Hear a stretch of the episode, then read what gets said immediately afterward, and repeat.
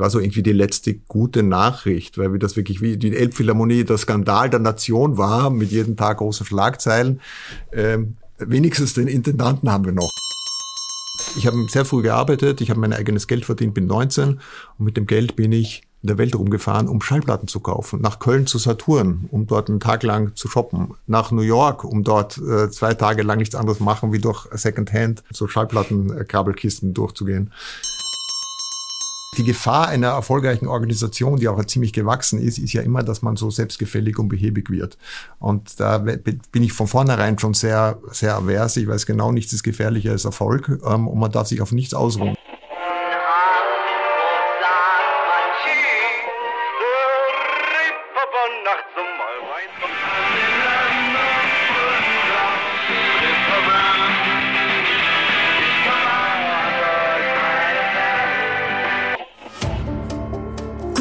Leute. Das Hamburg-Gespräch mit Lars Meier. Jetzt. Heute ist bei mir zu Gast Christoph Liebensolter. Moin, moin. Grüß Gott. Sie sind 1964 in Wien geboren, wurden 2007 zum Generalintendanten der Leishalle und der Elbphilharmonie ernannt, haben das internationale Musikfest Hamburg mitinitiiert, sind außerdem mit der Librettistin Teresita Coloredo verheiratet, Vater von drei Töchtern und der amtierende Auslandsösterreicher des Jahres. Was macht für Sie ein gutes Elbphilharmoniekonzert aus? In einem guten Elbphilharmonie-Konzert passiert etwas, womit weder die Künstler noch das Publikum gerechnet haben. Es ist schwierig zu sagen, was das ist. Es entsteht so ein Flow, würde man auf Neudeutsch sagen.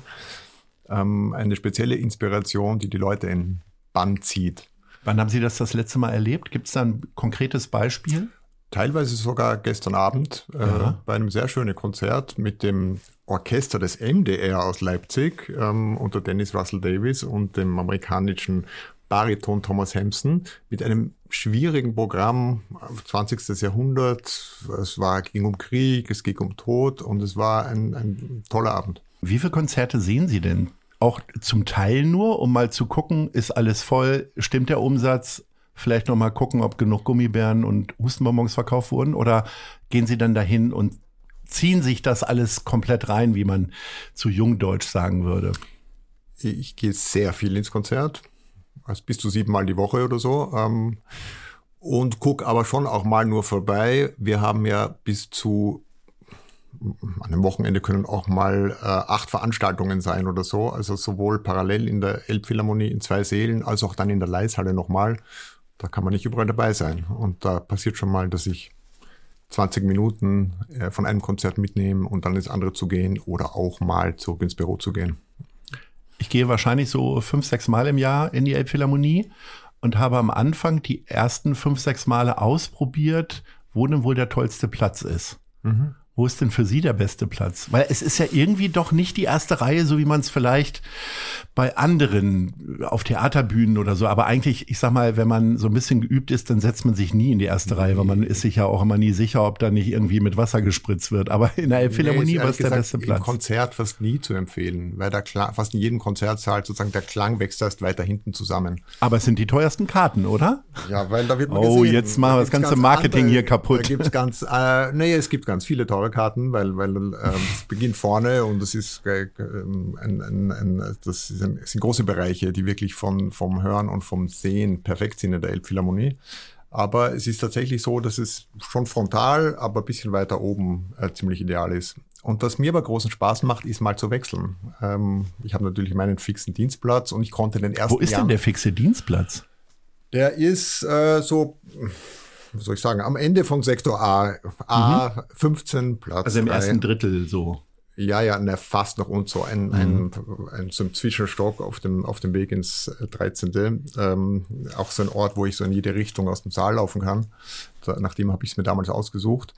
Äh, ist auch so, dass ich äh, regelmäßig in der U-Bahn angesprochen werde von fremden Menschen. Wo waren Sie denn gestern? Ich habe Sie nicht gesehen. Äh, Sie müssen noch da sein. Die Leute wissen, dass ich da sitze. Manchmal bin ich aber sogar im Saal und sitze ganz woanders. Jetzt mittlerweile ist ja nicht mehr so, dass wir immer jeden Tag ausverkauft sind und das äh, nehme ich dann die Gelegenheit wahr und setze mich mal ganz oben im 16.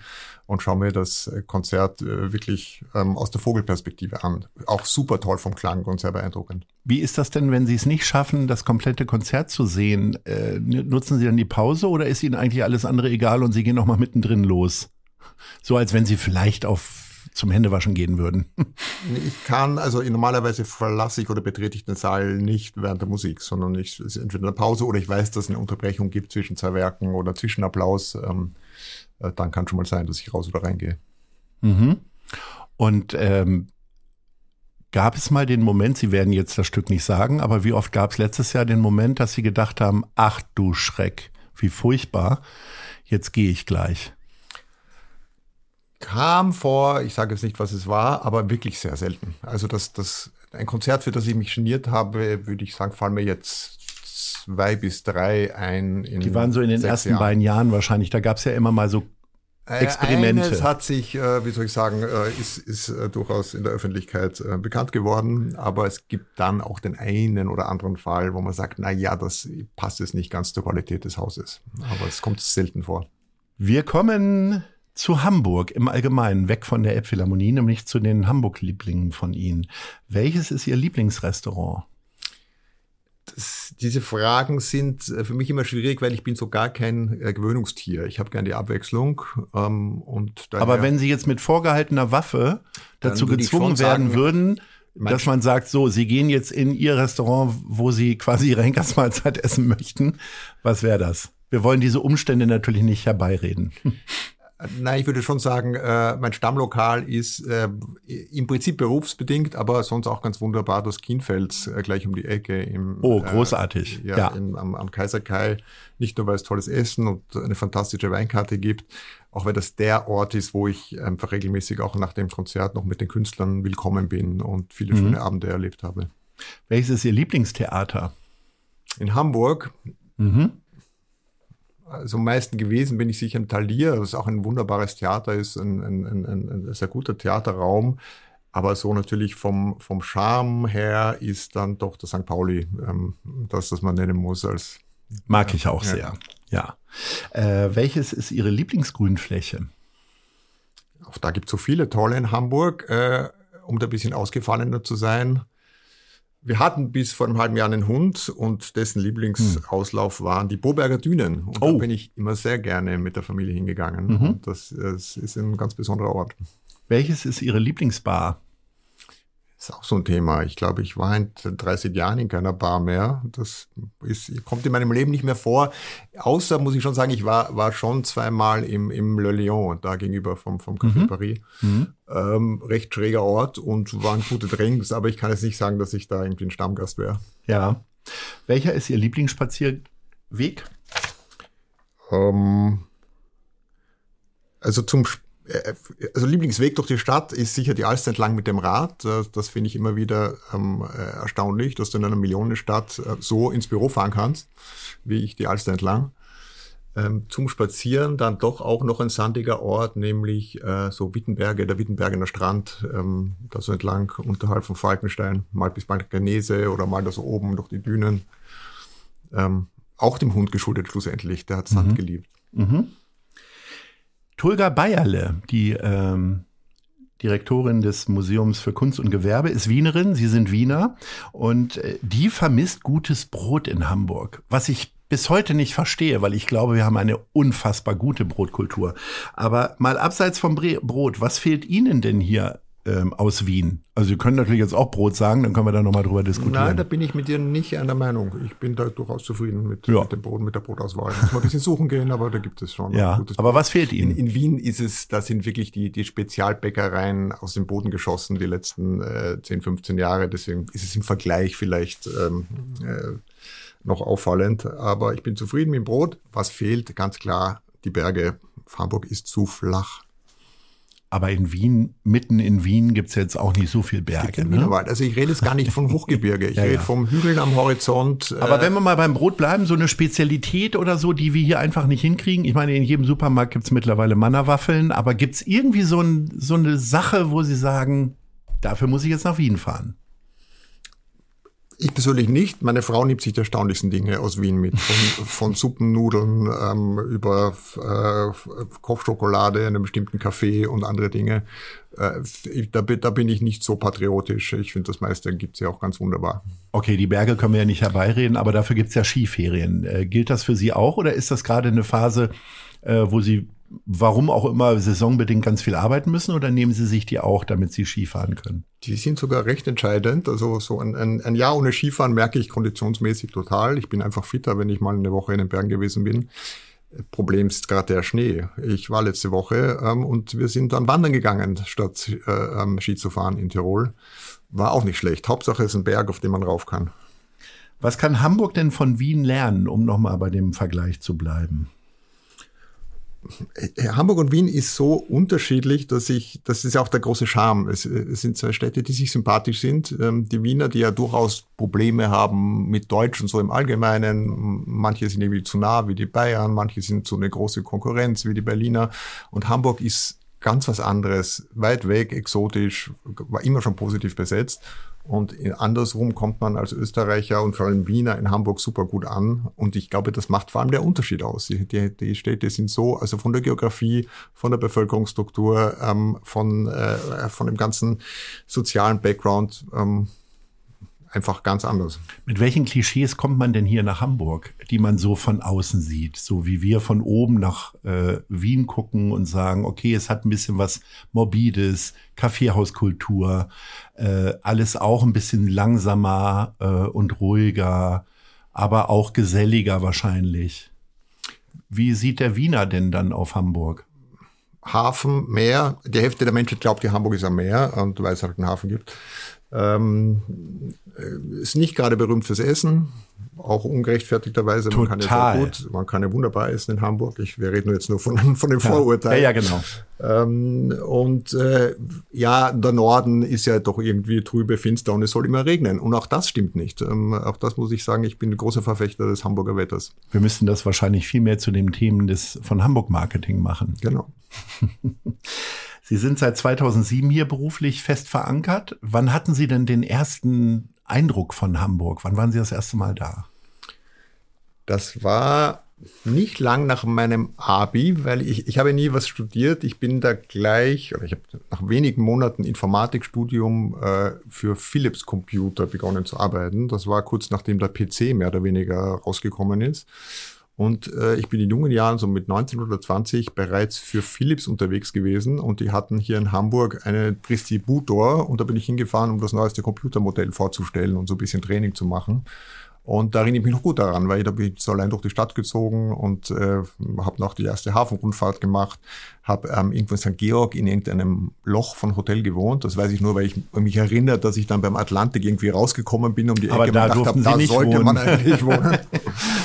Ähm, das ist lange her, ja. Und da war ich lange, lange, lange nicht da, bis äh, eigentlich dann die Elbphilharmonie schon im Gespräch war. 2005. Das werden Sie mutmaßlich sehr häufig erzählt haben, wie der Bewerbungsprozess war. Ich finde, wir sollten das aber ruhig nochmal auffrischen. Ist das dann, wird man über einen Headhunter angerufen oder äh, war das eine Zeitungsanzeige oder wie sind, wie, wie sind Sie zusammengekommen mit der Elbphilharmonie? Ja, meiner Meinung nach schicksalshaft, auch wenn es dann einen Headhunter gab am Schluss. Ähm, aber die Elbphilharmonie hat so begonnen, dass ich Chefintendant des Wiener Konzerthauses war, schon einige Jahre lang, also circa im Jahr 2004, sich zwei Hamburger angemeldet haben ähm, über Vermittlung einer befreundeten Künstleragentin, um mir ein Projekt vorzustellen. Und die sind gekommen und haben mir dann auf dem Besprechungstisch in meinem Büro so einen komischen Klotz hingestellt und gesagt, daraus wollen sie gerne ein Konzerthaus machen. Ähm, und wir haben über so praktische Dinge gesprochen. Äh, wie viele Seele braucht man? Wie viele Klaviere? Wie, wie muss die Kapazität sein? Ähnliche Dinge. Also sie haben viel Information mitgenommen aus dem Konzerthaus. Und von da an ist alle paar Monate jemand aus Hamburg gekommen, äh, von der Behörde, von Architekten und da hat sich das Thema Elbphilharmonie sehr schnell manifestiert. Und äh, hatten Sie den Eindruck, dass ähm, die gleiche Reisegruppe möglicherweise gleichzeitig auch in London, Zürich und Paris war beispielsweise? Oder waren Sie da schon so ein fester Angelpunkt? Ich war einer von drei Angelpunkten. Also das Wiener Konzert, das war eins von drei Angeboten, mhm. äh, Punkten. Es gab damals so ein, so, so ein Beratergremium und die haben dann Wien die Kölner Philharmonie und ich glaube auch das Konzertgebau Amsterdam quasi als konzeptionelles mhm. Vorbild genommen. Mhm. Äh, hochkarätiges Konzerthaus, das aber jetzt nicht nur Spitzenklassik macht, sondern relativ breit ist. Es gibt in Wien zwei Konzerthäuser, den Musikverein mit dem Goldenen Saal und den Wiener Philharmonikern. Und das Konzerthaus ist äh, eigentlich größer, bisschen jünger und viel breiter vom, vom Angebot auch. Und ähm, daher hat man vieles vom Konzerthaus quasi ähm, ansprechend gefunden für das Konzept der Elbphilharmonie. Mhm. Und dann? Und dann wusste man schon, da entsteht was Tolles in Hamburg. Ähm, ist ja dann auch durch die Zeitung gegangen. In der Branche hat sich das sofort rumgesprochen, weil da war Hamburg immer so ein äh, positiv besetzter Ort, wo man leider aber dann doch nicht hinfahrt, weil die Leishalle halt ähm, zwar immer, jetzt haben die Künstler mal gesagt, ja, es ist ein toller Saal, da kann man gute Konzerte machen, aber man wurde nicht so oft eingeladen. Also es war nicht der Ort, wo man als internationaler Konzertmensch regelmäßig hingekommen ist, wie eben nach ins Konzertgeber Amsterdam oder nach München oder nach Berlin oder nach Paris. Ähm, und ja, es war, war im Gespräch und ich konnte mir dann schon ausrechnen, die werden einen Intendanten suchen, früher oder später. Der sollte nicht zu, der sollte schon mal irgendwie äh, bekannt sein in der Branche, nicht zu alt und nicht zu jung. Und das Wiener Konzerthaus hatte gerade ein großes ähm, Restrukturierungsprojekt hinter sich, also einen auch kompletten Umbau gemacht von einem 100 Jahre alten Haus. Also Bauerfahrung war auch dabei. Also, dass die mich fragen werden, war irgendwie klar. Dass ich da automatisch dann der Favorit sein werde, das natürlich nicht, aber ich behaupte jetzt mal, ich habe von Anfang an irgendwie gewusst, dass wir Freunde werden, die Elbphilharmonie und ich. Sie haben das ja Gott sei Dank von außen betrachtet, aber dann wirkt das ja vielleicht sogar noch viel stärker, diese Schlagzeilen, dass die Baukosten in die Höhe gehen und die Hamburger das eigentlich gar nicht wollen, so unnötig, so teuer und mhm. überhaupt diese Hafen City. Also man kann es sich ja fast nicht mehr vorstellen und zurückversetzen in diese Zeit, aber das war ein sehr ungewolltes Kind, diese Elbphilharmonie. Naja, es ging rauf und äh, runter. Wie, wie, ich ernannt worden bin, war, äh, war ich die Sensation sozusagen. Super, das neue Haus und die haben schon den Tanten und deswegen war der Einstieg mit meiner Familie auch so leicht, weil wir wurden quasi überall eingeladen und rumgereicht. Ähm, am Anfang waren alle begeistert gab natürlich ein paar, die gefunden haben, es ist viel zu viel Geld, schon, schon nach dem alten äh, Konzept, aber im Großen und Ganzen war eine große Erwartungshaltung in der Stadt und das ging ja dann erst bergab nach dem Baustart, wie dann die ersten Verzögerungen die ersten Kostensteigerungen gekommen sind. Damit rechnest du ja auch bei so einem Projekt, dass nicht alles glatt geht. Und mir war auch irgendwie klar, das wird schon nicht so sein, wie, wie, wie man mir jetzt erzählt, der Plan. Dass es dann dermaßen in die Krütze gefahren äh, wird, damit hat natürlich auch keiner gerechnet. Sagt ja auch niemand im Vorhinein, Achtung, es kommt sieben Jahre später später, sondern das ist immer nur so stückweise. Mhm. Ähm, und deswegen äh, macht man dann halt so einen Prozess durch mit allen Höhen und Tiefen. Und ich, ich bereue im Prinzip kein Jahr, weil auch wenn es einige Jahre gab, wo ich gar nicht das gemacht habe, wofür ich eigentlich nach Hamburg gekommen bin, nämlich ein ganz dichtes, tolles Musikprogramm für viele, viele Leute, ähm, war trotzdem immer was los. Und das Projekt war immer spannend. Ich bin, war hunderte Male auf der Baustelle, habe Leute aus der ganzen Welt herumgeführt, Vorträge gehalten im ganzen Land über das Projekt. Ich war so irgendwie die letzte gute Nachricht, weil wir das wirklich wie die Elbphilharmonie der Skandal der Nation war, mit jedem Tag großen Schlagzeilen. Ähm, wenigstens den Intendanten haben wir noch, wenigstens der läuft nicht weg. Das hat mir auch einen gewissen Ellbogenspielraum gegeben, natürlich auch. Und gab es mal ein Angebot dazwischen und gab es mal den Abend, wo Sie vielleicht allein in der Baustelle standen und dachten, boah, nee, das überlebe ich hier nicht, ich gehe hier weg? Es gab also nur in einer Phase, ziemlich am Anfang eigentlich, nach diesem ersten nach den ersten schlechten Nachrichten, den ersten Kostensteigerungen, die wurden dann sehr schnell innerhalb von Wochen mit einer neuen Vertragsergänzung irgendwie applaniert und alle waren wieder ganz happy. Nur da ist mir natürlich gedämmert, hoppla, die Fehler, die sind da im System eingebaut. Das kriegst du nicht mehr, die, die, die, die Missverhältnisse im Vertrag, die ungenügende Planungs äh, Dichte, Tiefe ähm, bei Vertragsabschluss, das kriegst du nicht mehr weg. Mir kann keiner sagen, ob das Ding wie geplant jetzt in zwei Jahren oder in 14 Jahren fertig ist. Wenn ich äh, sowas dann mal so gesagt habe, ein bisschen launisch bei irgendeinem Interview, war ich sofort vor einem Abendblatt, Intendant zweifelt am Projekt und so. Also es ging auch, wie soll ich sagen, krisenkommunikationsmäßig habe ich da einiges gelernt in dieser Phase. Ähm, aber es war echt nur diese Anfangsphase und dann habe ich nach, das, nach so ein paar Wochen einfach meine, meine, mein Jobverständnis neu definiert. Ich bin nun mal der Typ, der dieses einmalige Projekt an den Start bringen muss, unter welchen Bedingungen auch immer. Und so ist es dann auch ähm, geworden. Wenn ich mich recht entsinne, gab es dann so ein, zwei Basta-Momente von Olaf Scholz. Also dieser Begriff Basta ist ja letztes Jahr irgendwann geprägt worden. Ähm, aber die hat es äh, bei ihm als Bürgermeister ja speziell bei der Elbphilharmonie auch gegeben. Gibt es dann da mal auch einen emotionaleren Austausch? Man hörte neulich von Schreierei zwischen Tschentscher und Kerstan. Äh, gab es da sowas halt auch mal? Weil ich glaube, ihre emotionale Bindung, wenn man hier erstmal hergekommen ist, war wahrscheinlich viel mehr gegeben. Also man weiß gar nicht, ob Olaf Scholz Emotionen hat. Das weiß ich ja nicht. Haben Sie die festgestellt oder gab es da, wurde es da mal lauter? Ja. Oder emotionaler? Sie meinen speziell mit Olaf Scholz? Mhm. Äh, also so, so viel ähm, direkten Kontakt hatte ich mit ihm nicht, aber ähm, ich habe natürlich sehr nah verfolgt, wie sich die ganzen Verhandlungen entwickeln. Und wie er Bürgermeister geworden ist, da war das Projekt ja wirklich praktisch blockiert. Ähm, Hochtief hat sich damals geweigert, weiterzubauen. Die Stadt hat sich geweigert, mehr zu zahlen.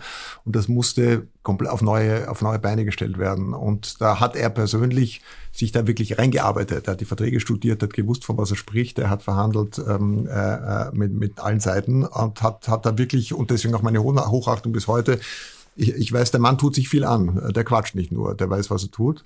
Ähm, und hatte dann äh, schon wichtige Entscheidungen getroffen. Alle haben geraten, hau doch die Baufirma raus. Ähm, das wird nichts mit denen, die werden das nicht hinkriegen. Wir brauchen, wir müssen irgendwie neu anfangen. Was aber ein Desaster geworden wäre, weil da hätten wir erst mal 15 Jahre vor Gericht verbracht und ähm, das hätte schon hunderte Millionen gekostet. Und die Entscheidung, äh, mit Hochtief weiterzubauen, das war wirklich eher persönlich ähm, und die war auch sicher richtig. Hat sich das Verhältnis zum Hamburger Bürgermeister geändert? Also ist Peter Tschentscher ein ähnlicher Wegbereiter für Ihre Arbeit oder braucht es das gar nicht mehr? Ich fühle mich von Anfang an immer bestens unterstützt vom äh, Senat. Da gab es wenig oder wenn dann nur ganz nebensächliche Themen. Ähm, direkte, äh, direkten Ansprechpartner ist ja vor allem der Kultursenator, der auch mein Aufsichtsratsvorsitzender ist. Und man muss sagen, ja, ich habe viele, viele Sitzungen in der Kulturbehörde gehabt und ähm, äh, Bauherrenbesprechungen ohne Ende in den früheren Jahren. Aber seitdem die Elbphilharmonie läuft, ähm, sehen wir uns erstaunlich selten im seinem Büro. Wir sehen uns bei Veranstaltungen, wir sehen uns im Konzert. Sie haben ja einen schönen Ausblick, ne? Das muss man ja auch mal sagen. Ähm, es freuen sich immer alle, zu mir ins Haus zu kommen. Äh, mein Büro hat nicht den schlechtesten Ausblick, das stimmt. äh, und ähm, insofern bin ich sehr glücklich, weil, weil das, was wir machen in der Elbphilharmonie äh, von der Stadt ähm, sehr geschätzt wird und auch sehr unterstützt wird. Wie sehr können Sie privat und Beruf voneinander trennen und unterscheiden? Vor allen Dingen, wenn man äh, quasi so einem tollen, imposanten Welterfolg vorsteht. Sprich, wenn Sie vor die Tür gehen, äh, Brötchen holen, kann das auch mal im Jogger sein oder müssen Sie jedes Mal daran denken, meine Kartenkäufer gehen jetzt auch im Anzug äh, Brötchen holen? Mischung, also äh, kein Problem mit dem Outfit, ähm, aber ich, ich passe natürlich schon auf in Hamburg, dass ich jetzt hier irgendwie nicht völlig ausfällig werde. ähm, Würden Sie manchmal gerne so eine Jeanskutte mit aufnähern oder was wäre so Ihr modischer nein. Ausfall? nein, nein, ich habe kein Problem mit der Mode. Wo man aufpassen muss, ist, wenn du unterwegs bist, als, als da bin ich immer fasziniert, als Fußgänger oder Radfahrer oder Autofahrer alle, oder öffentlicher Verkehrsmittelbenutzer, kannst du ja mühelos immer dein Feindbild wechseln. Klar. Und ähm, äh, da würde man dann hier und da schon mal gern irgendwie die Sau rauslassen. Sind Sie eher so ein italienischer Autofahrer, der auch weiß, wo die Hupe ist? Mm, ich bin durchaus ein forscher Autofahrer, ähm, aber da denke ich mir manchmal, hoppla, ich sollte vielleicht hier, die kennen mich vielleicht, die sollte hier nicht zu laut werden. Mhm. Ähm, wie privat können Sie denn tatsächlich hier sein? Also sind Sie gesichtsbekannt? Wenn Sie, also keine Ahnung, äh, jetzt in Hafen City wird man Sie wahrscheinlich eher wieder entdecken, als wenn Sie, keine Ahnung, gehen Sie speziell eher in Stadtteile, wo man Sie nicht vermutet? Wahrscheinlich jetzt nicht Steilshoop, also, aber. Ich bin relativ gesichtsbekannt, aber ich mache mir auch nichts draus. Ähm, äh, es, ich, also ich, ich, ich, ich habe keine, es gibt keinen Unterschied zwischen meiner öffentlichen Persönlichkeit und meiner privaten. Ich, ich, mhm. ich lebe davon, dass ich relativ authentisch bin, im, jetzt auch hier vor Ihnen. Ähm, ja, hier sind wir ja nun wirklich mach, privat. Genau, also mache ich ja auch keine Show, sondern ja. erzähle eine Quatsch. Ähm, Aber ich will darauf hinaus, dass man, äh, also wenn ich sehe, wie oft ich äh, wegen Karten gefragt wurde, für die Elbphilharmonie, speziell im ersten halben Jahr oder im ersten Jahr, dann kann ich vielleicht nur ansatzweise mitfühlen, wie es Ihnen ergangen ist, wenn Sie möglicherweise nach dem dritten Glas Wein irgendwo äh, in einem Restaurant oder so dann von der, vom Nebentisch nochmal angesprochen wurden. Und äh, wie sind Sie eigentlich damit umgegangen? Also immer positiv. Im Gegenteil, da hat mich in Hamburg ja noch gewundert, wie viele Leute mich kennen und mich nicht nach Karten fragen oder glauben, sie können, sie dürfen mich nicht nach Karten fragen. Da ist mein größtes, ist, ist ja mein Job, ist Konzerte veranstalten, Tickets verkaufen. Also ich freue mich ähm, über jede Nachfrage, auch persönlich, auch von den Nachbarn. Ähm, äh, ich kann halt nicht jeden Wunsch erfüllen und dann sage ich, tut mir leid, es klappt nicht. Aber wenn es klappt, dann kann ich es gerne machen. Also ich habe da nicht, den, hab da nicht das geringste Problem. Es ist natürlich schon erstaunlich oder man, man äh, beobachtet so ein bisschen mit, mit, mit, äh, mit einem Schmunzeln, welche Freunde da plötzlich, vermeintlichen Freunde oder Menschen auftauchen, wenn dann sowas passiert wie neulich Robbie Williams in der Elbphilharmonie. da kamen Anfragen aus den erstaunlichsten Ecken und auch von weit weg. Und da hilft wahrscheinlich wirklich nur eine gewisse Stringenz wo Sie sagen, ich habe auch nur zwei Karten für mich und meine In Frau. In dem Fall war es so. Ich hatte nur zwei Karten für meine Frau und mich. In anderen Fällen hat man ja natürlich als Veranstalter immer noch so einen, so einen kleinen Restposten, äh, Reservekarten oder man hat Kontingente für Künstler oder Presse reserviert, wo vielleicht nicht alle gebraucht werden. Also eine Frage ist äh, immer gerne entgegengenommen. Mal kann man es erfüllen, mal nicht. Ähm, ich habe tolles Team, äh, die kümmern sich dann drum und ähm, insofern nur zu. Und bevor es gleich mit Christoph Liebenseuter in unsere zweite Rubrik geht, mache ich gerne Werbung für unseren Kooperationspartner, die Zeit. Auch 2023 beginnt mein Arbeitstag mit der Elbvertiefung, dem kostenlosen Newsletter von Zeit Hamburg. Die Elbvertiefung ist relevant, prägnant, persönlich und enthält fundiert recherchierte Lesestücke von Autorinnen und Autoren der Zeit.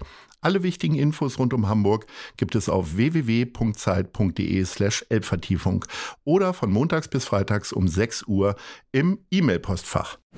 Wir kommen zu den Fragen der anderen Leute und hören mal rein. Servus, Herr lieben Seuter. Hier spricht Hubert Neubacher vom Podcast Hubis Hafenschnack. Und mich würde es sehr interessieren, wo Sie sich denn hier in Hamburg ein Stück Österreich holen. Hm. Gute Frage. Äh, ich würde sagen, am ersten bei mir zu Hause. Ähm, in welcher Form? In Form eines von meiner Frau gekochten Schnitzels, vielleicht mit nachher Marillenknödel. Sie kochen ähnlichen. Schnitzel, das, da bin ich sehr gespannt gleich, wie das, das funktioniert. Beste überhaupt, ja. Man brät es ja. Aber macht sie das dann wirklich so richtig toll mit so einer, mit so einer Wellenpanade und dann in zwei oder in drei Pfannen? In Butterschmalz herausgebracht. Aber auch in mehreren Pfannen, weil die Temperatur dann ja runtergeht und mhm. so. Ich weiß nicht, wie, wie heißt Sendelmeier oder wie heißt der, der Schnitzelkönig da in Wien? Sie meinen den Fiegel Müller. Äh, Fiegel, ja, ja, gut. Irgendwas zusammengesetzt. Ja. ja, ja, klar. Aber darüber habe ich mal eine Reportage gesehen und habe habe den Koch gesehen, wie der eigentlich die ganze Zeit nur die Schnitzel von einer Pfanne in die andere geworfen hat. Dann was die Frage, die dahinter Wo steht. Wo gibt's denn hier das beste Wiener Schnitzel gekauft? Es gibt erstaunlich viele gute Schnitzel und das sind jetzt nicht unbedingt die österreichischen Lokale. Und ich ja. muss sagen, ich habe jetzt auch nicht äh, die, die, das Verlangen, jetzt über unbedingt österreichisch essen zu gehen. Also klar bin ich immer wieder mal bei Cibul oder bei anderen oder auch in Eppendorf gibt's das, gibt's da so einen kleinen Österreicher. Ähm, aber das ist jetzt nicht mein Begehr. Also ich, ich Wie oft haben Sie denn schon Lapskaus gegessen? Oft, esse ich gerne. Ja? ja, ja. Ich mag das ja auch. Also ich bin ja auch kein Hamburger und wurde damit natürlich auch sehr schnell konfrontiert. Äh, und ich mag's. Also. Nein, nein, also gute Küche gibt's ja überall. Du kannst, du kannst ja alles auf der Welt gut oder nicht so gut machen. Und ich bin auch großer Verfechter von Grünkohl und anderen schönen Dingen. Ja. Ähm, das, das, äh, das ist ja was Schönes, wenn man eine andere Kultur kennenlernt, dass man da auch eintauchen kann. Hören wir mal in die nächste Frage rein. Hallo, Herr lieben Seuter. Hier spricht Hannes Erdmann von Ahoi Radio und ich würde gerne wissen, welches Ihre größte Musiksünde ist. Sünde? Ja, meine zweite Single war Kim Wilde, View from a Bridge. Würde ich jetzt heute Sünde, auch nicht mehr so erzählen. Love Blonde war besser von Kim Wilde. Aber gab es irgendwann mal in der Jugend oder im Heranwachsen einen kleinen Ausfall, den Sie gerne aus Ihrer musikalischen Vita streichen möchten, wo Sie auf einem Konzert waren und das vielleicht damit erklärt haben, dass Sie wegen der Kinder dahin gegangen sind und eigentlich doch für sich? Oder? Nee, das Tolle ist ja, es muss ja, also ich, ich liebe Pop- und Rockmusik und, und bin da ja genauso zu Hause wie in der Klassik. Du musst ja nur lang genug warten und das, was damals grauenhaft war, ist dann ja irgendwann hip. Also ich Aktuelles Beispiel Scooter, die jetzt mit einem Dokumentarfilm gewürdigt werden. Bingo, siehst du, ja. Ähm, und ähm, also ich war immer schon großer äh, Black Music Fan, aber ich kann mich noch gut erinnern, wenn ich zum ersten Mal. Da gibt es ja jetzt Leben, auch keine musikalischen Ausfälle, ne? Ähm, nein, überhaupt nicht. Da gibt es auch welche, aber ich kann mich noch gut erinnern, wie ich, wie ich zum ersten Mal als, als Kind äh, was war das, äh, Voulez-vous coucher avec moi ja. von Patti LaBelle ähm, mhm. gesehen habe und das damals ganz schräg und abartig fand. Und schon drei Jahre später fand ich das die beste Musik und Disco großartig und ganz wunderbar. Und so ähm, hat alles seine Qualitäten. Da weiß ich jetzt nicht, was, ähm, was so eine echte Sünde bleibt. Wer ist denn Ihr äh, Lieblings-Austria-Popstar sozusagen? Also zwischen Fendrich und Falco gibt's ja einiges. Also am öftersten live gesehen, interessanterweise, und das erst in Hamburg, ähm, haben wir die Band Bilderbuch. Oh, ähm, ja, ja, toll. Und die waren ja auch mittlerweile in der Elbphilharmonie, aber davor ja. war die Ich habe die beim Hurricane Festival entdeckt. Genau, Fand die wirklich ja. großartig. Mehr Theater. Und da habe ich sie wirklich entdeckt. Also ich hatte keine Kritik und nichts gelesen, sondern bin stehen geblieben, zugehört und fand sie großartig. Wobei ich Wanda immer noch ein bisschen besser finde. Und von den Alten, ich habe Ihnen ja jetzt extra die Älteren mal vorgegeben irgendwie. Reinhard Fendrich haben Sie letztes Jahr selber in der Leishalle präsentiert. Sind Sie dann Nein, da auch selber, bewusst hingegangen? Ich selber präsentiert. Das war, also war, Ach so, okay, meine, ja, aber war in der Leishalle. Nee, war ich nicht dabei. Was? Toller Abend. Großartig. Aber da können Sie gar nicht so mit. Sie steigen da nicht so drauf ein auf Falco und so. Doch, doch, Falco war großartig. Ich habe Falco äh, gesehen, da gab's ihn, da war der Bassist einer Band namens Stradivaval und hat so hinten Bass gespielt in so einem Sgt. Pepper Kostüm und dann durfte einen Song singen, also in dem Set. Und das war dann ganz Wien, was, glaube ich, bis heute ja. ähm, eines der besten Nummern ist. Ähm, also man hat, äh, Georg Ganz ist leider verstorben, hat ja. fantastische Songs gehabt. Ähm, äh, ja, ja, viel Austropop. Der Maler Arik Brauer zum Beispiel, eine, eine meiner Lieblingsplatten immer gewesen, der auch gesungen hat. Da gab es eine legendäre Platte, die ich auswendig gekonnt habe mit neun und die ich bis heute super finde. Also da gibt es ganz tolle Dinge. Sie haben das ja vorhin schon erzählt, dass Sie für Philips dann unterwegs waren. Ähm, also in der Computerbranche. Waren Sie da auch so? Also ich, wir sind jetzt nicht ganz ein Alter, ein bisschen auseinander, aber die ersten Berührungen mit dem Computer habe ich zum Beispiel eigentlich im Kaufhaus gehabt. Da standen dann immer so eine große Gruppe Nerds rum und ich habe denen eigentlich eher über die Schulter geguckt, weil ich noch zu jung war. Sie könnten jetzt das Alter haben der Leute, die in der ersten Reihe da gestanden mhm. haben. Also so C64 und so haben Sie ja auch alles mitgemacht wahrscheinlich. Ja, ne? genau. Waren Sie so ein Computer-Nerd? Der auch programmieren ja, konnte? Doch, ja, so? ich konnte programmieren. Das habe ich auch gemacht. Habe ich auch dann nach meiner Philips-Zeit eine Zeit lang, äh, bevor ich ins Konzertleben übergewechselt bin, habe ich mein Geld verdient mit Computerprogrammen und Beratung. Was war denn Ihre erste Berührung mit der Musik? Äh, ich glaube, das war zu Hause, wahrscheinlich kurz nach meiner Geburt. Musik war immer schon rund um mich in meinem Elternhaus. Sind Sie familiär vorbelastet und haben lauter klassische Musikinstrumente äh, an Weihnachten um sich gehabt? Und Sie haben ein bisschen Klavier gespielt? Äh, nee, es war beide Welten. Es gab immer viel Musik. Meine Eltern waren so, sie waren, mein Vater hat Klavier gespielt, meine Mutter Cello, aber jetzt in keiner Weise äh, professionell. Aber es gab viel Musik, es gab sehr viel Hausmusik. Äh, sie waren äh, mit tollen klassischen Musikern befreundet, die bei uns regelmäßig ähm, quasi als Art Generalprobe vor einem öffentlichen Konzert ähm, zu Hause musiziert haben vor ein paar Gästen. Und auf der anderen Seite war mein Onkel, der ursprünglich auch ein Pianist war, dann die Jeunesse Musicale in Wien gemacht hat, hat dann in, den 60er Jahren war er der erste große Promoter von Jazz- und Rockkonzerten. Das heißt, er hat halt die Frank Zappa, Jimi Hendrix, Miles Davis, Ella, weiß nicht was, alles nach Wien gebracht. Und da war ich zum Teil noch viel zu jung. Also alle meine ältere Verwandtschaft war bei Jimi Hendrix gewesen, aber ich war damals erst fünf Jahre alt und habe das nur erzählt bekommen. Äh, aber ich habe natürlich auch in meiner Jugend ähm, äh, diese Konzerte alle erlebt und auch Taschengeld verdient halt ähm, backstage. Ähm, und so habe ich einen, einen Fuß in der Klassik immer von Anfang an gehabt und einen, einen Fuß in der lauten Musik.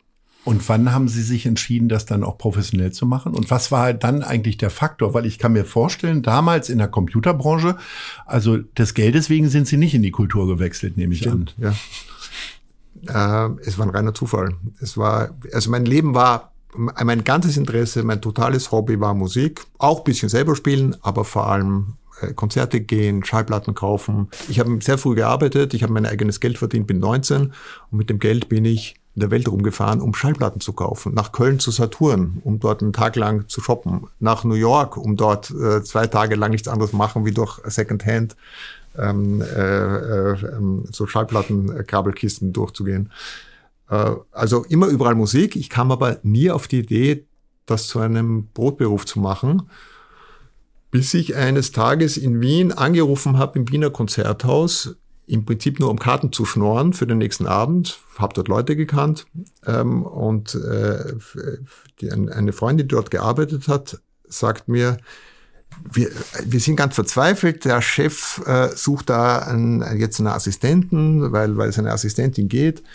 Ähm, und da hat sich gerade so ein Idiot vorgestellt und wir wissen jetzt nicht, was wir machen sollen.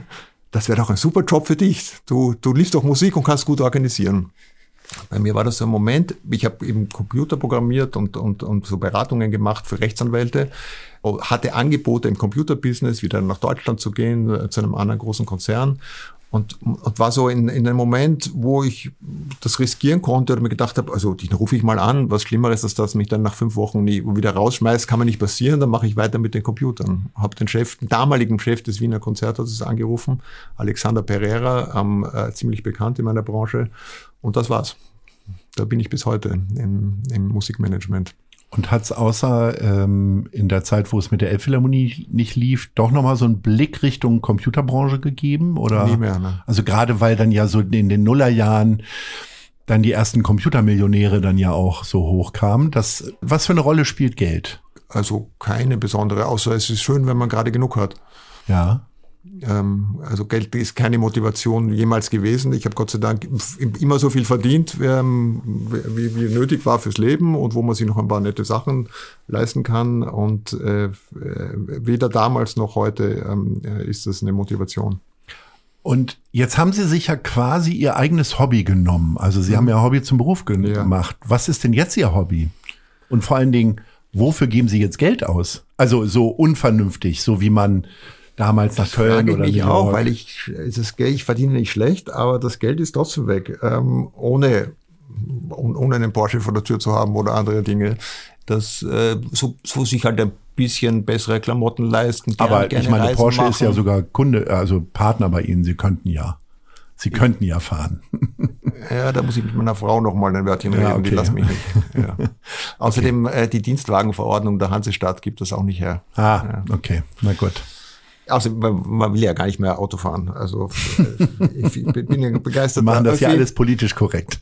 Nein, auch aus Überzeugung. Mhm. Also man braucht das für weitere Strecken und ich fahre schon immer wieder mal mit, dem Auto ins Büro, äh, wenn ein Sauwetter ist wie heute oder weil es sehr spät wird und man dann mhm. halt so schnell wie möglich ins Bett will. Ähm, aber in, ich bin, bin ein überzeugter Öffi-Benutzer in der Stadt und ja. dass man gut Radfahren kann in Hamburg ist ja auch, ist ja auch bekannt. Aber gibt es denn tatsächlich einen Bereich, wo Sie sagen, ja, da gebe ich noch mal ein bisschen mehr Geld aus als andere Leute vielleicht? Mm, wie, kein teures Hobby, Familie ist wichtig, mal, wenn sich noch die Gelegenheit ergibt mit meinen Töchtern, die ja jetzt alle aus dem Haus sind, ähm, eine Reise zu machen, dann bin ich da durchaus mal extra etwas spendabler und, und wir lassen es uns gut gehen. Und wächst denn die Plattensammlung immer noch? Oder hat das irgendwann, also viele Freundinnen und Freunde von mir haben irgendwann äh, Anfang der Nullerjahre ihre Platten verschenkt. Das habe ich überhaupt nicht verstanden, weil ich mhm. meine, da gibt man ja seine Jugend weg. Das ist ja, ich habe sie behalten und habe jetzt nur die ganzen Musiksünden dann irgendwann mal weggegeben. Und kaufe immer noch Vinyl zu. Wie ist das bei Ihnen? Ich kaufe schon lange nicht mehr zu. Also das eine ist, dass ja zu Hause stehen äh, Vinyl und CDs rum. Ähm, ich habe sie nicht gezählt, aber ein paar tausend werden schon zusammenkommen. Aber das äh, ist eigentlich, ich rühre sie kaum mehr an. Ganz selten nehme ich mir die Zeit und lege nochmal eine alte Platte auf. Die Musik kommt leider aus Spotify und YouTube und solchen Dingen. Das ist ganz traurig und es ja. ist nicht anzugreifen und der Sound ist auch nicht so gut, aber es ist dermaßen bequem äh, und mir geht es schlussendlich einfach um die Musik. Und ich, ich überlege wirklich schon, dass eine meiner größten Sorgen, wenn ich mal aus Hamburg weggehe, was oder überhaupt, ja wenn ich mal, wenn ich mal wieder umziehe, äh, Platten wie Bücher, die ja genau das sind, eine Art Selbstverständnis, deine Jugend, das ist irgendwie so dein Background, da ist man ja auch stolz drauf, du schaust ein Riesenbücherregal an, weißt aber eigentlich, dass du von dem 95 Prozent sicher nicht mehr angreifen wirst. Und so geht's mir auch mit den Platten und CDs. Also ich kann mir vorstellen, dass ich eines Tages sage, Kinder, nehmt euch das oder Beruflich, wenn Sie keinen anderen Sehnsuchtsort haben als die Elbphilharmonie, nehme ich an, das wäre zumindest dann ja auch die politisch korrekte Antwort. Gibt es aber privat einen Ort, wo Sie sagen, da würde ich gerne noch mal eine, also länger als ein paar Ferientage verbringen? Reizt Sie ja, da was? Viele, natürlich. Ähm, das ist eigentlich auch der Nachteil der Elbphilharmonie, dass es tatsächlich kein, kein, kein besseres Konzerthaus gibt. Ähm, das heißt, beruflich zieht es mich nirgends hin. Privaterweise winkt natürlich Wien aus der Ferne, aber es ist auch gut möglich, dass wir, sollte sich ein anderer Grund ergeben, äh, weiß ich jetzt gar kein spezielles Land, aber meine Frau ist sehr international und äh, sehr neugierig und die, die ist eigentlich enttäuscht, dass wir noch immer in Hamburg sind und nicht längst in Jakarta oder Nairobi oder irgendwo anders in der Welt. Also ich, ich reise sehr gern und das wäre so ein äh, wäre so eine Hoffnung, dass ich später mal vielleicht ein bisschen weniger arbeite, aber etwas finde, was mich noch in der Welt rum, rumbringt, ohne ein aber Tourist sein kommt zu müssen. Kommt Reisen in Ihrem beruflichen Alltag viel weniger vor, als ich dachte, weil wenn ich zum Beispiel ja. den äh, Filmfestival-Chef Albert Wiederspiel höre oder auch noch ein paar andere Leute, die hier immer mal wieder Künstler nach Hamburg holen müssen, die sind dann aber auch schon irgendwie, also mindestens in Austin bei der South by Southwest, mhm. aber sowas wird, also ich sag mal, müssen Sie nicht mal nach Sydney oder in die Carnegie Hall, um zu gucken, was da so geht? Nee, weil, weil die klassische Musik doch in Mitteleuropa zu Hause ist. Also das stimmt, ich bin viel gereist, bis die Elbphilharmonie fertig war, aber das war halt äh, Wien, Amsterdam, Paris, London, und jetzt da. ist man selber der Nabel der Welt und Bingo. alle kommen zu einem. Genau, so auch in Wien und so geht's mir jetzt wieder in Hamburg. Mhm. Ähm, Im Prinzip ist fast alle, äh, morgen fahre ich mal nach, äh, nach Katowice, um mir, da, da wird ein, ein Stück Uhr aufgeführt für Orgel und Orchester, das wir mit in Auftrag gegeben haben. Das ist ein tolles Konzerthaus, das ich aber, wo ich noch kein Konzert gehört habe, wo ich aber ähm, äh, mit, mit der Intendantin befreundet bin und das mal so ein Grund, wieder eine kleine Reise zu machen. Aber Sie haben völlig recht, ähm, die Welt kommt zur Elbphilharmonie und deswegen gibt es gar nicht mehr so viel Grund, rumzureisen. Wir kommen zu unserer wissenswerten äh, Rubrik. Das heißt, es gibt ein paar Informationen über Hamburg und wir haben uns dann auch noch eine Frage für Sie dazu überlegt. Hamburg erstreckt sich über eine Fläche von circa 750 Quadratkilometern. In welcher Ecke Hamburgs waren Sie noch nie? Hm. In sagen wir mal, Norderstedt. Aber gehört es noch zu Hamburg oder ist das schon draußen? Ach, da erwischen Sie mich jetzt wieder. Ja. Ich glaube, Norderstedt ist tatsächlich schon fast Nord ähm, äh, Schleswig-Holstein. Ja aber da so oben, aber man könnte Rahlstedt jetzt nennen, da waren sie wahrscheinlich auch noch nicht. Ne? Rahlstedt war ich nicht, aber ich gut, gut kenne ich das, das, ey, wir haben Freunde da ganz oben, also kennt Wellingsbüttel und mhm. da oben Dufenstädter Brook, wie heißt das da, die mhm. Ecke? Ja, da sind ja. ihre ganzen Abonnenten wohnen da, ne? Auch, den, ja, nur die wohnen in jeder Himmelsrichtungen, Ost, West, Süd, Nord, äh, vom, vom Bergedorf bis, bis Wedel. Ähm, mhm. äh, Hamburg ist ja wirklich erstaunlich groß. Äh, und in, wir hatten auch genügend Zeit, wie wir hier angekommen sind, um uns kundig zu machen, weil mit den Kindern viel Sie haben ja wahrscheinlich auch erstmal Wohnungen oder ein Haus gesucht und da waren wir schnell fündig und das hat uns auch nie sehr. Hilft äh, denn die Stadt bei sowas irgendwie? Nö, war auch nicht nötig. Okay. Denen war Sie nicht in so einem Hala-Gebäude jetzt oder so. Ich glaube, ich in meinem Vertrag stand, ich muss den Wohnsitz innerhalb der Stadt nehmen, äh, weil damit die Steuern auch hier bleiben. Das, das war die Bedingung. Ah, okay. Ach, das also, ist ja interessant. Ja, Wandsbek kam nicht in Frage oder so. Ja. Nein, Wandsbek schon. Äh, ja, ja, Wandsbek äh, schon, ja, aber. Nee, äh, wir äh, hatten damals. Bagda Heide oder so genau, nicht. Ja. Oder? ja. Ähm, und ansonsten, äh, wir haben, wir haben die Stadt kennengelernt, wie gesagt, von, von Harburg bis mhm. Jenfeld, auch, auch die Ecken oder Fischbeck oder so, mhm. Fischbecker Heide, mal, mal überall so ein bisschen rumgeguckt. Ähm, und das finde ich auch spannend an Hamburg. Die ganze Hafengebiet ist fantastisch. Also ich, ich ja. immer wieder mit dem Rad ähm, äh, nach Wilhelmsburg ähm, äh, oder zum Dockville Festival oder ähnliche Dinge. Mhm. Wir kommen zum nächsten Fakt. Der Hamburger Fernsehturm hat ein Gesamtgewicht von 43.000 Tonnen. Früher konnte man dort Bungee-Jumping machen. Hm. Was war das Gefährlichste, das Sie sich hier getraut haben? Also, haben Sie vielleicht Bungee-Jumping schon mal gemacht? Nein. Fallschirm? Nö. Okay, so, dann sind wir jetzt gespannt auf Ihre Nahtoderfahrung sozusagen fällt mir nichts ein, außer riskante Manöver beim Skifahren. Äh, die irgendwie okay, Skifahren und natürlich auch die Verantwortung für die Elbphilharmonie übernehmen, war zu einem bestimmten Zeitpunkt auch schon ziemlich riskant, finde ich. Das hat, konnte man nicht absehen, das hat nee. sich dann irgendwie so herausgestellt. Aber dann zu bleiben. Okay, dann kommen wir zum nächsten Fakt. Ein berühmter Film von Hans Albers heißt Große Freiheit Nummer 7. Und auf der Großen Freiheit gibt es bekanntlich die Karaoke-Bar Thai-Oase.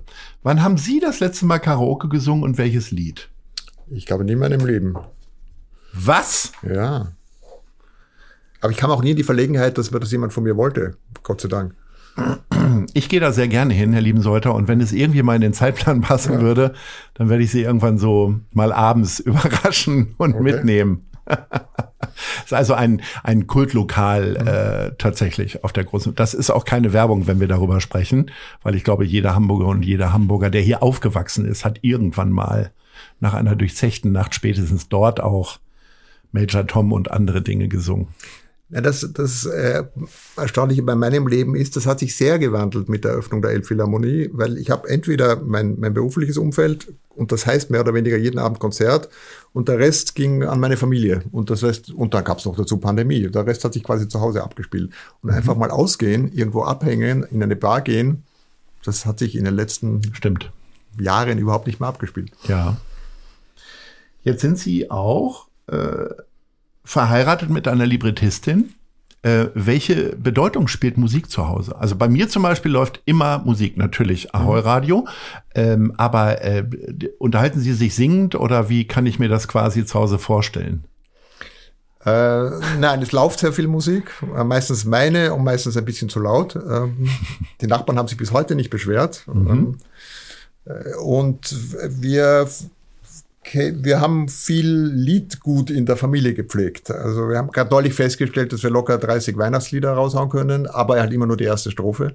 Ja. Ähm, äh, einen Haufen Wiener Lieder. Meine Frau macht ja auch immer wieder mit der Vicky Trautmannsdorf zusammen einen Wiener Liederabend, äh, wo wirklich vom klassischen Wiener Lied ähm, im äh, bis zu Bilderbuch oder ähm, äh, oder Tanzer ähm, Nummern dabei sind. Zuletzt sogar im Talier, im, im, äh, Im Nachtasyl. um. Nachtasyl kommt Oh ja, auch nochmal im Februar und das ist ein sehr charmanter Abend, ähm, den sie in einem Café entwickelt haben bei uns um die Ecke. Mhm. Äh, also äh, meine Frau ist jemand, die, glaube ich, jeden Popsong, der jemals in der Hitparade war, auswendig kann, zumindest bis zu einem gewissen. Und die war auch noch in keiner Karaoke-Bar? Ist ja ungewöhnlich. die wird schon eine Karaoke-Bar gewesen sein, aber das war, glaube ich, vor meiner Zeit.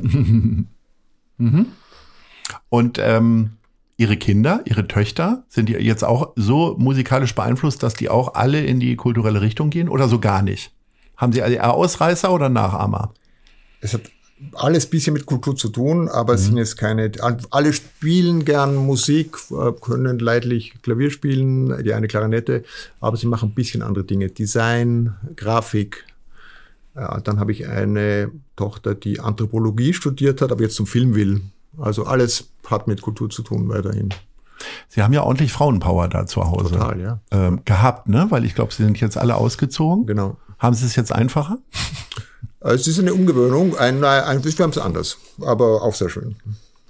Und äh, wenn man sich das vorstellt, ähm, also es gab früher, ich glaube, das gibt's in Österreich auch die Mundorgel. Das heißt, wenn man dann im Auto mit fünf Leuten dann die ganze Familie losgefahren ist, äh, wir waren vier, dann äh, hatten wir diese Mundorgel dabei und haben gesungen. War das, äh, spielt da Musik auch eine Rolle? Also Das, also das sowas wäre vorgekommen oder ist vorgekommen, wie die Kinder klein waren. Wenn genau. die Kinder dann Teenager werden, dann Naja, dann wollen die keine Mundorgel mehr, dann wollen die na, Metal sonst, hören. Dann wollen sie nicht mit den Eltern singen, das ist ganz uncool.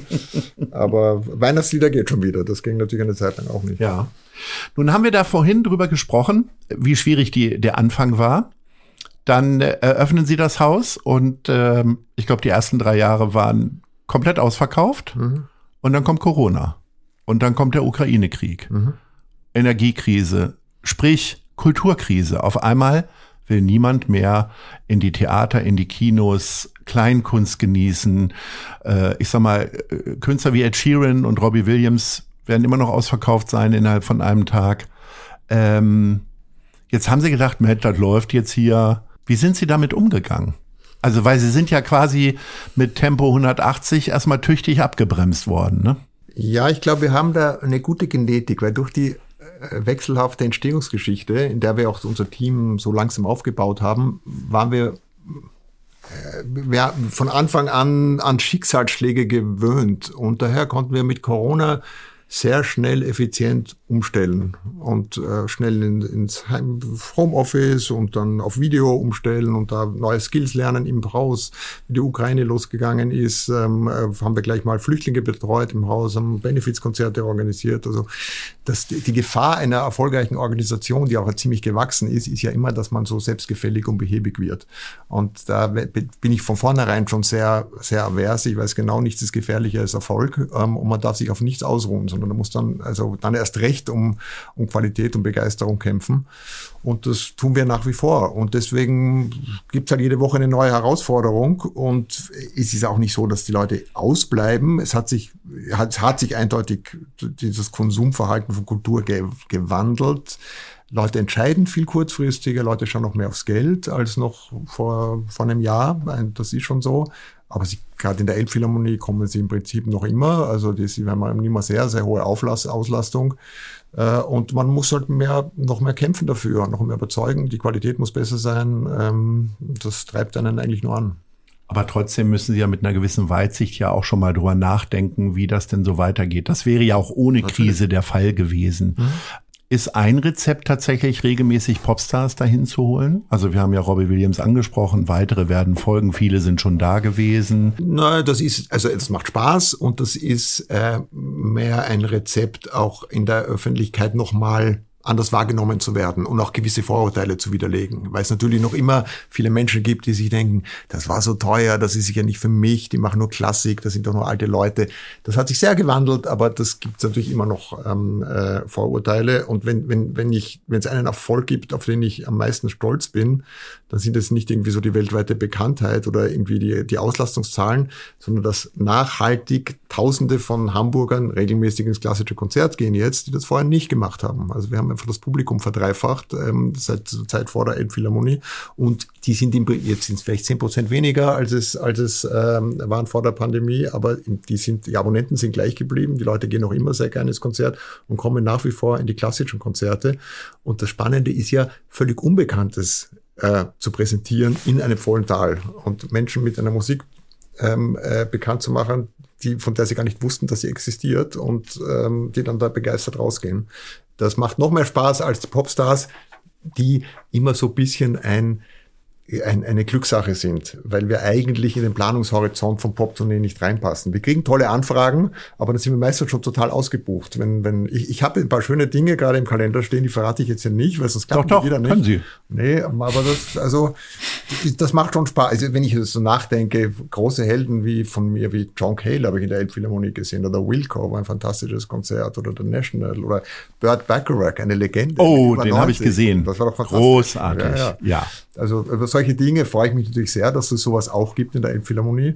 Da kommen vielleicht noch welche, aber ich, ich glaube erst dran, wenn es wirklich ganz sicher ist.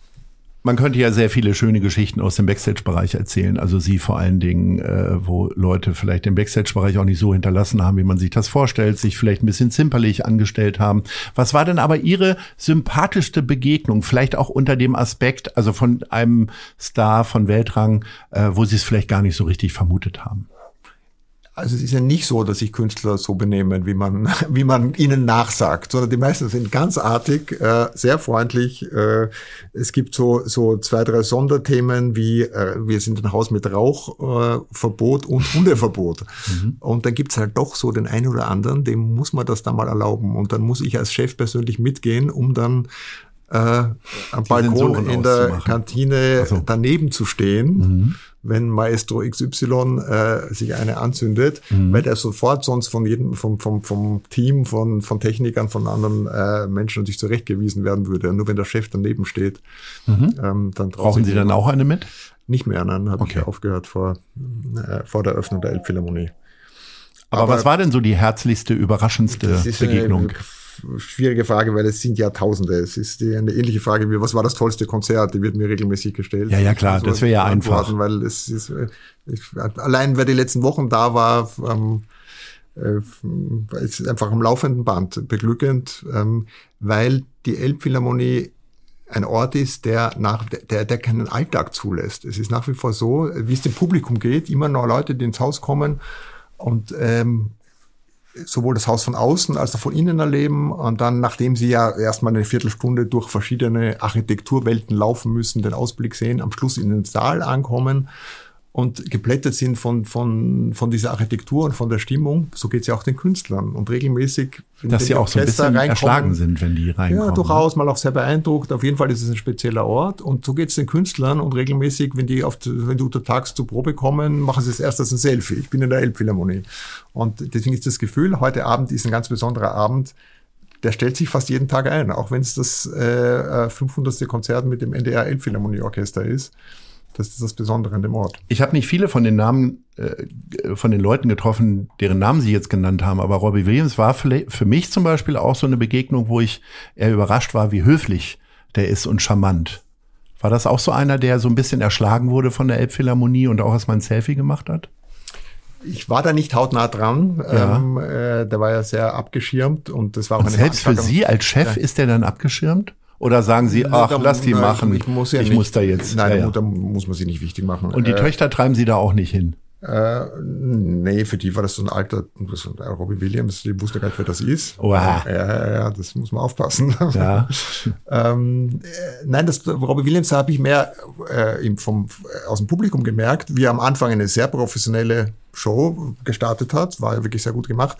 Und er wurde zunehmend emotionalisiert und hat dann nachher meinen Mitarbeitern auch erzählt, das war einer seiner besten Konzerte, die er gemacht hat. Toll. Ja. Na, dann kommt er ja vielleicht nochmal wieder.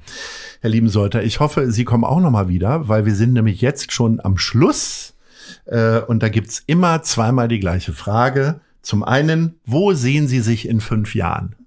Außer hier am Mikro nochmal. Äh, gerne nochmal am Mikro, ist auch sonst einfach zu beantworten. Mein Vertrag geht bis 2029, also bin ich dann immer noch in Hamburg. Und nicht in Jakarta, so wie es Ihre Frau will.